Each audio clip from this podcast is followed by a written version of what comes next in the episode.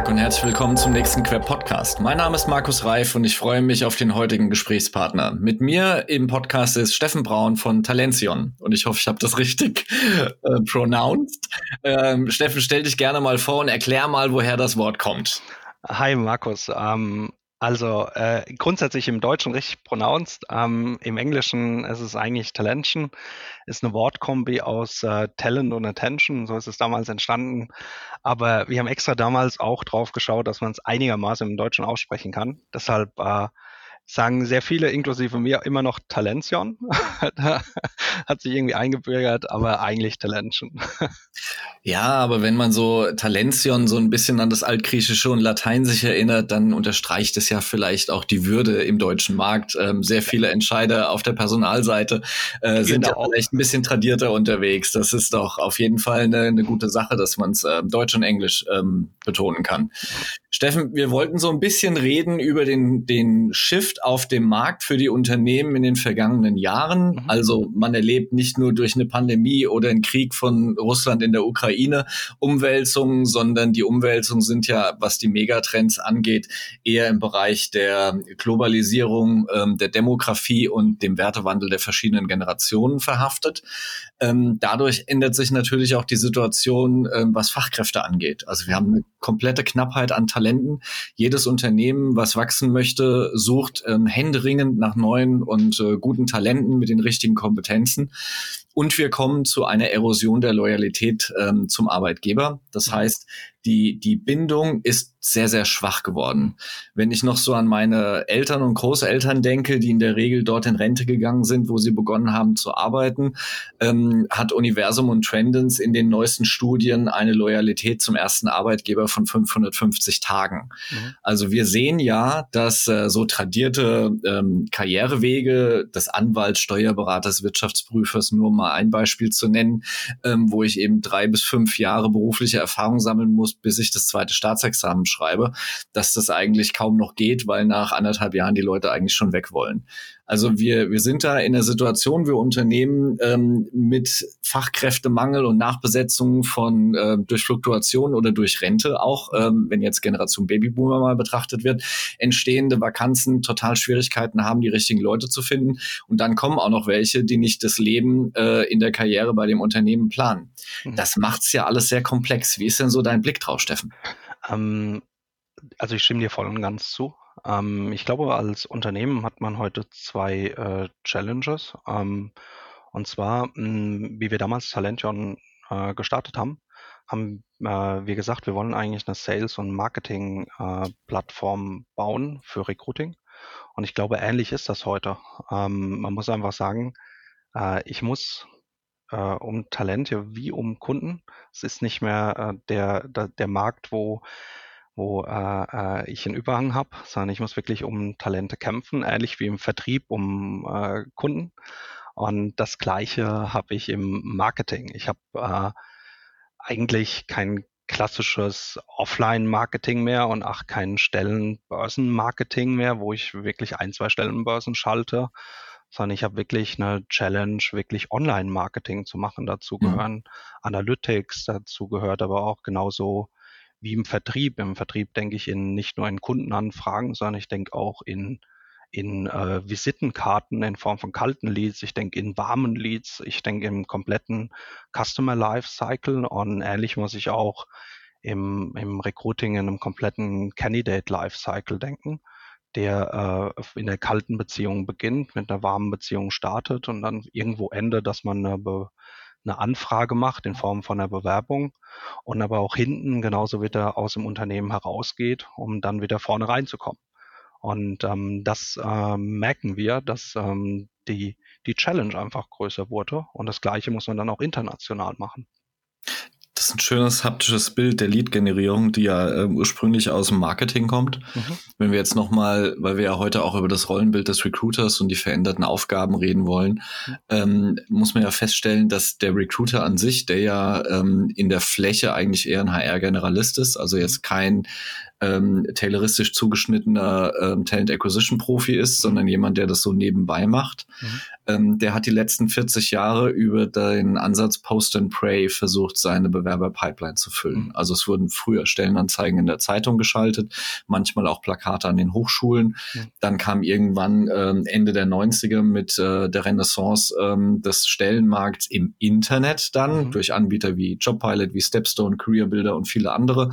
ähm, kam dann so die, äh, diese, dieser Trend der Online-Stellenmärkte, die sich am Anfang sehr schwer getan haben. Ähm, Stichwort Akzeptanz äh, des Kanals Internet. Äh, es war in der Zeit 98, 99 ein Riesenthema. Mhm. Äh, heute ist es irgendwie so, ja, läuft nebenbei, ist gut, bringt aber auch nicht mehr die Ergebnisse, die man braucht, um die richtigen Talente für das Unternehmen zu gewinnen. Ja. Führ uns mal aus in diese Gedankenwelt. Was kann man besser machen? Ich glaube, wenn du jetzt klassisch in die klassische Rolle reingehst, dann hast du, wenn du jetzt mal äh, 15 Jahre zurückguckst, hast du den den Prozess im im Bewerbermanagement war ein klassischer Verwaltungsprozess. Mhm. Heute ist es aber, ähm, es gibt immer noch den Verwaltungsprozess, das will ich gar nicht äh, wegnehmen, aber es gibt auch den, dazugekommen ist eher so ein Sales-Vertriebsprozess, also es ist eine andere Persönlichkeit oder ein anderes Thema, was ich auf einmal mache. Ich ähm, verkaufe im One-on-One, -on -One, zum Beispiel auf Messen oder äh, oder auch wirklich in Form von Active Sourcing oder was alles gibt, verkaufe ich eher einen Job, einen Arbeitgeber. Das heißt eher eine vertriebliche Kompetenz. Und wenn man jetzt mal rübergeht in das Thema ähm, äh, Marketing, du hast das gerade schön gesagt, es, äh, es gibt die klassischen Stellenbörsen, da habe ich aber auch genauso das Thema beispielsweise Suchmaschinenoptimierung. Also wie sucht mein Softwareentwickler nach Jobs? Sucht er nach Softwareentwickler, Softwareingenieur, äh, Java-Entwickler? Das ist klassisch so ein Thema SEO. Du hast aber genauso auch das Thema Analytics, weil es gibt nicht nur die klassischen Stellenbörsen. Du kannst Facebook-Ads machen, du kannst Google AdWords machen, du kannst klassisch über Google Suchmaschinenoptimierung machen, du kannst Social Media machen. Es kommt so eine komplette Marketing-Funktion dazu, ne, meist sogar mit Schwerpunkt so ein bisschen Richtung Online-Marketing. Und so kannst du eigentlich sagen, so brauchst du in einem Team eher so den einen, der den Personalmarketing, Online-Marketing-Hut auf hat. Du brauchst den einen, wenn du jetzt mal perfekt denkst, der das Vertriebliche macht, der Kandidaten die Jobs verkauft und du brauchst die verwaltende Tätigkeit, die Fachabteilung abholt, Bewerber abstimmt und so weiter. Und da sind einfach Kompetenzen dazu gekommen, die in der Geschwindigkeit, die wir jetzt auch sehen, ähm, ja, mit Corona haben wir mal so ein bisschen was kennengelernt, was in den nächsten fünf Jahren passiert, ähm, mit der Verengung vom Arbeitsmarkt. Ähm, aber äh, das ist jetzt keine Erholung gewesen oder ähnliches, sondern es nimmt ja jetzt erst richtig Fahrt an. Und dann muss man sagen, wenn man jetzt heute in die Unternehmen reinschaut, so gerade diese Vertriebskompetenz im Recruiting oder auch diese Online-Marketing-Kompetenz mal wirklich zu fragen in wenn man in der Candidate Journey denkt, ähm, was ist äh, klassische Frage, welche Jobportale oder welche Kanäle bedient ihr heute? Dann kommt oft, ich habe Jobbörse A mit einem Rahmenvertrag, da ist man schon stark gebunden. Ähm, wenn man in Analytics mal Fragen stellt, was eure Conversion Rate von einem Klick zum Bewerber zum, also von, von Klick der Stellenanzeige zum Bewerber, äh, äh, und wie viel davon sind qualitativ, diese klassischen äh, Kennzahlen, dann werden die sehr wenig noch gemonitort. Das ist so. Ich erinnere mich gerade, als du diese Ausführungen gemacht hast, es gab mal eine Zeit, so um 2003, 2004, 2005, 2006, da hatte man alles, was mit ähm, den digitalen Plattformen zu tun hat, insbesondere Internet, Online-Stellenbörsen und so weiter, den Begriff E-Recruiting ähm, geformt. Der ist dann irgendwann abgelöst worden und ähm, mittlerweile wird ja sehr vieles Synonym verwendet, ob es jetzt Personalmarketing, Employer Branding oder Recruiting selbst mhm. ist. Ähm, willst du ein bisschen über das Rollenbild des Recruiters plaudern? Also ich weiß auch, dass ihr ähm, im Januar eine, eine neue Trendstudie veröffentlicht habt. Mhm. Ähm, da können wir vielleicht auch nochmal einen Blick drauf werfen oder vielleicht können wir auch beides zusammen machen. Ja, wir können noch gern so ein bisschen ähm, mal in die KPI-Welt einsteigen, wenn du möchtest. Also Gerne. Ähm, über unsere Plattform gehen ja im achtstelligen Bereich Werbeausgaben werden analysiert. Ähm, da haben wir auch sehr viel Erfahrungswerte, wo man mittlerweile sagen kann, was kann man eigentlich klassisch optimieren in so einem Conversion-Prozess. Also wenn man, ich kann immer ein Beispiel machen, ähm, die, wenn ich so in ein klassisches Media-Budget reingucke, nehmen wir mal ein Unternehmen, was irgendwie äh, eine Million Euro in äh Media-Werbeausgaben im Jahr hat, so irgendwas um die äh, 200, 300 Leute im Jahr einstellt, dann hast du ähm, oft das Thema, dass dieses Media-Budget an einen, einen Kanal gebunden ist. Beispielsweise, sagen wir mal, eine große Jobbörse. Ähm, wir aber feststellen, dass du, wenn du ein bisschen breiter gehst, wenn du zum Beispiel das Thema äh, äh Facebook Ads oder Google AdWords mitnimmst, du dich im Media-Budget auch ein bisschen breiter aufstellen kannst. Und wir haben dann über den Prozess hinweg gelernt, wenn man beispielsweise so ein paar Personal-Marketing-Aktivitäten macht, also lustige äh, Faktoren sind, wo wir halt gesehen haben, wenn Unternehmen auf einmal in der Stellenanzeige ein Budget mit einem anderen Mehrwert darstellen, ähm, der Output an Qualified Applications hinten raus teilweise wirklich im äh, 100 Prozent, 200, 300 Prozent wachsen kann. Ähm, was wir für uns immer gesehen haben, ist, Unternehmen arbeiten eigentlich noch gar nicht mit Warm Leads. Sie denken immer nur in Bewerber rein. Und da hast du so ein bisschen das Problem, wenn du jetzt äh, zum Beispiel bei einer, bei einer klassischen Stellenanzeige kannst du eigentlich sagen, du hast bei 100 Klicks, hast du sechs bis zwölf Leute, die klicken auf jetzt bewerben und irgendwie drei bis sechs Leute schicken die Bewerbung weg. Und das ist eigentlich so der klassische Funnel, oft wie der Recruiter oder das Unternehmen denkt. Und wenn du darüber aber einen zweiten Funnel aufmachst und sagst, hey, ich möchte eigentlich mit allen diesen 100 Leuten in Kontakt bleiben, dann fängst du auf einmal an, Content Marketing zu machen. Du sagst dir, äh, vielleicht können wir mal ein Webinar anbieten oder wir äh, promoten ähm, beispielsweise Weiterbildungen von uns und die Kandidaten können sich da auch in einen Pool eintragen. Das ist so klassisch der Gedanke, wo man mal gesagt hat, äh, Talent Network, nur Talent Network an sich ist noch nicht das Produkt, was für den Kandidaten attraktiv ist. Und ähm, wir, wir gucken halt mit den Unternehmen so ein bisschen rein, wie man gerade diesen Prozess auch optimieren kann, dass man nicht mehr aus der klassischen Verwaltung herausdenkt, ähm, sondern gerade in dieses digitale Thema einsteigt und mal mit anfängt mit ein paar uh, Web Analytics und Daten zu arbeiten. Und das machen einfach viele noch äh, zu wenig. Du kannst eigentlich sagen, die meisten ähm, haben immer noch Respekt davor, diese Daten zu analysieren und wirklich mal auch zu gucken, was kann man optimieren. Und was man auch immer wieder merkt, ähm, gerade so Personalmarketing-Budgets, die sind äh, oft wenn man mit Personalmarketing spricht, wie entwickeln sich eure Personalmarketing-Kennzahlen, dann äh, merkst du, es geht immer hoch und dann geht es wieder runter. Und ähm, wenn man dann mal hinterfragt, warum das so ist, äh, dann ist es oft so, dass das äh, Budget an Recruiting äh, Kampagnen gebunden ist, sondern klassisch Stellenbörsenschaltung.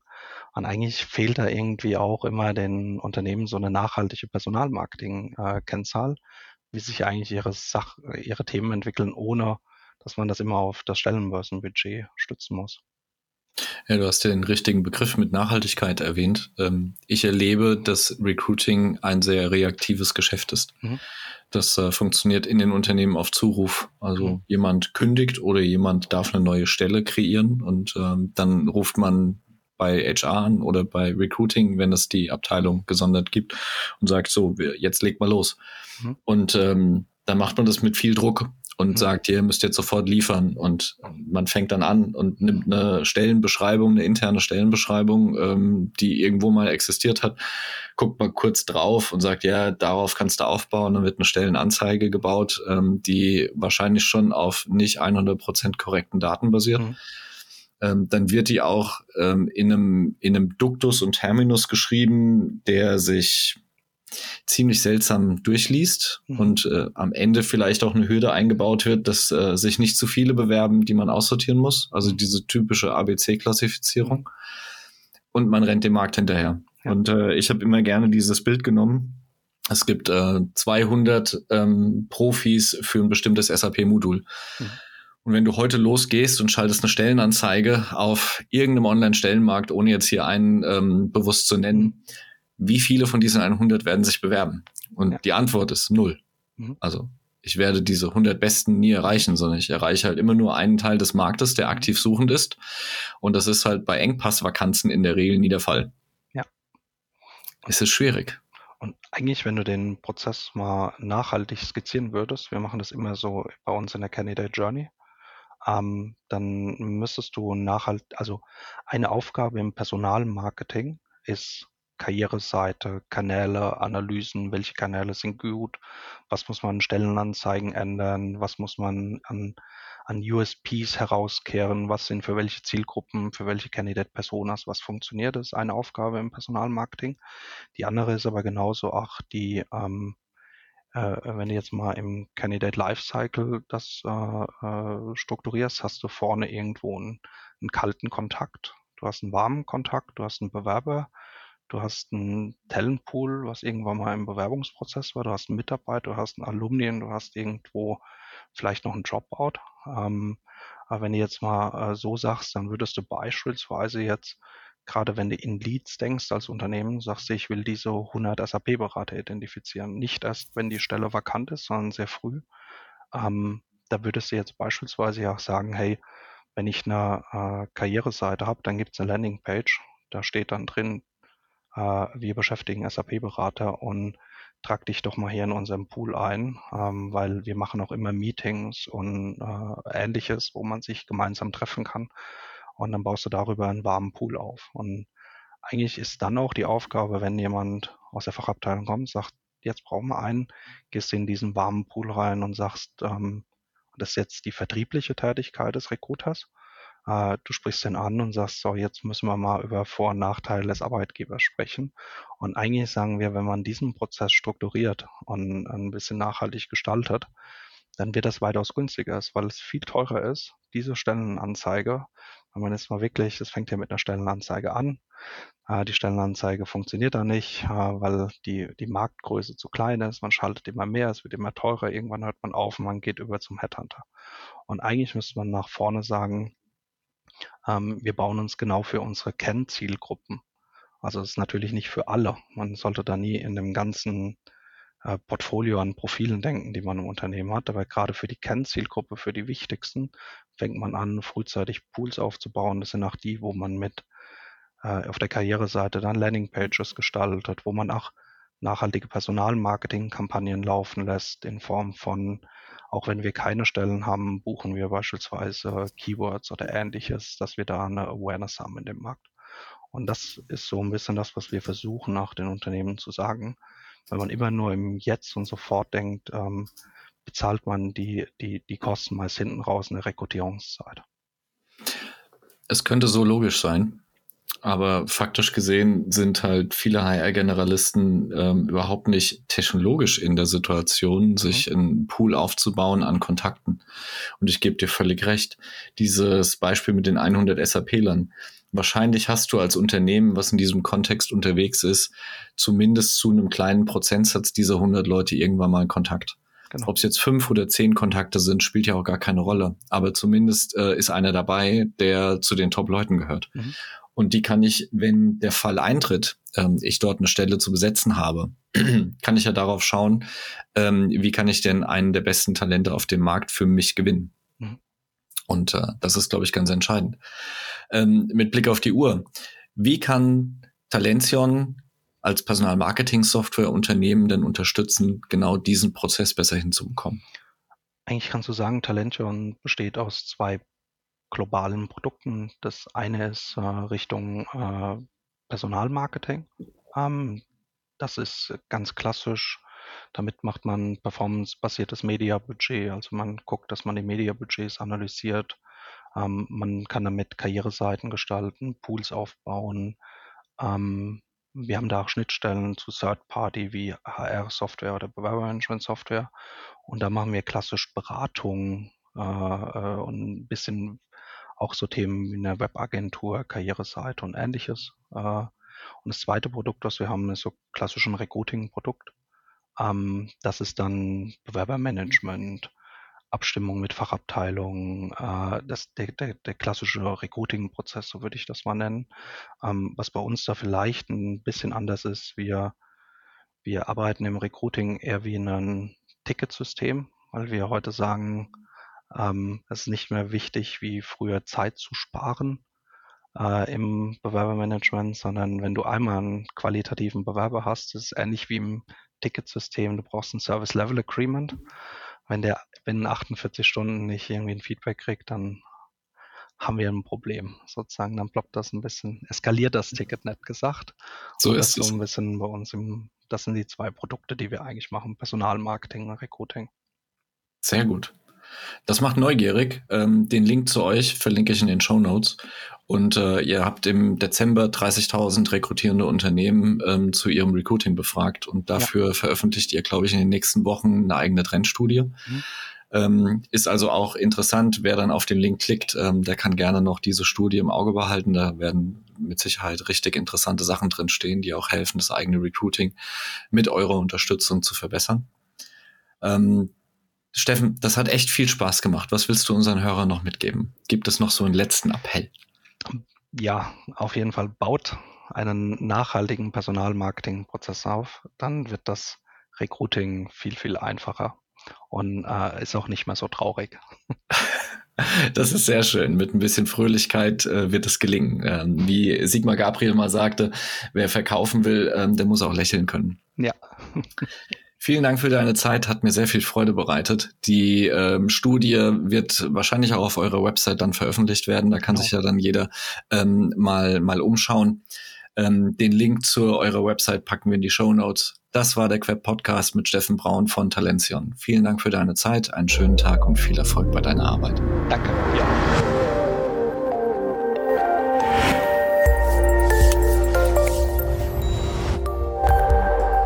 Das war ein weiterer Queb Podcast. Den Queb, Bundesverband für Employer Branding, Recruiting und Personalmarketing, finden Sie nicht nur in den üblichen Podcast-Kanälen, sondern auch über unsere Website www.queb.org. Vielen Dank fürs Zuhören. Ich verabschiede mich, Ihr Markus Reif und der Queb Quality Employer Branding.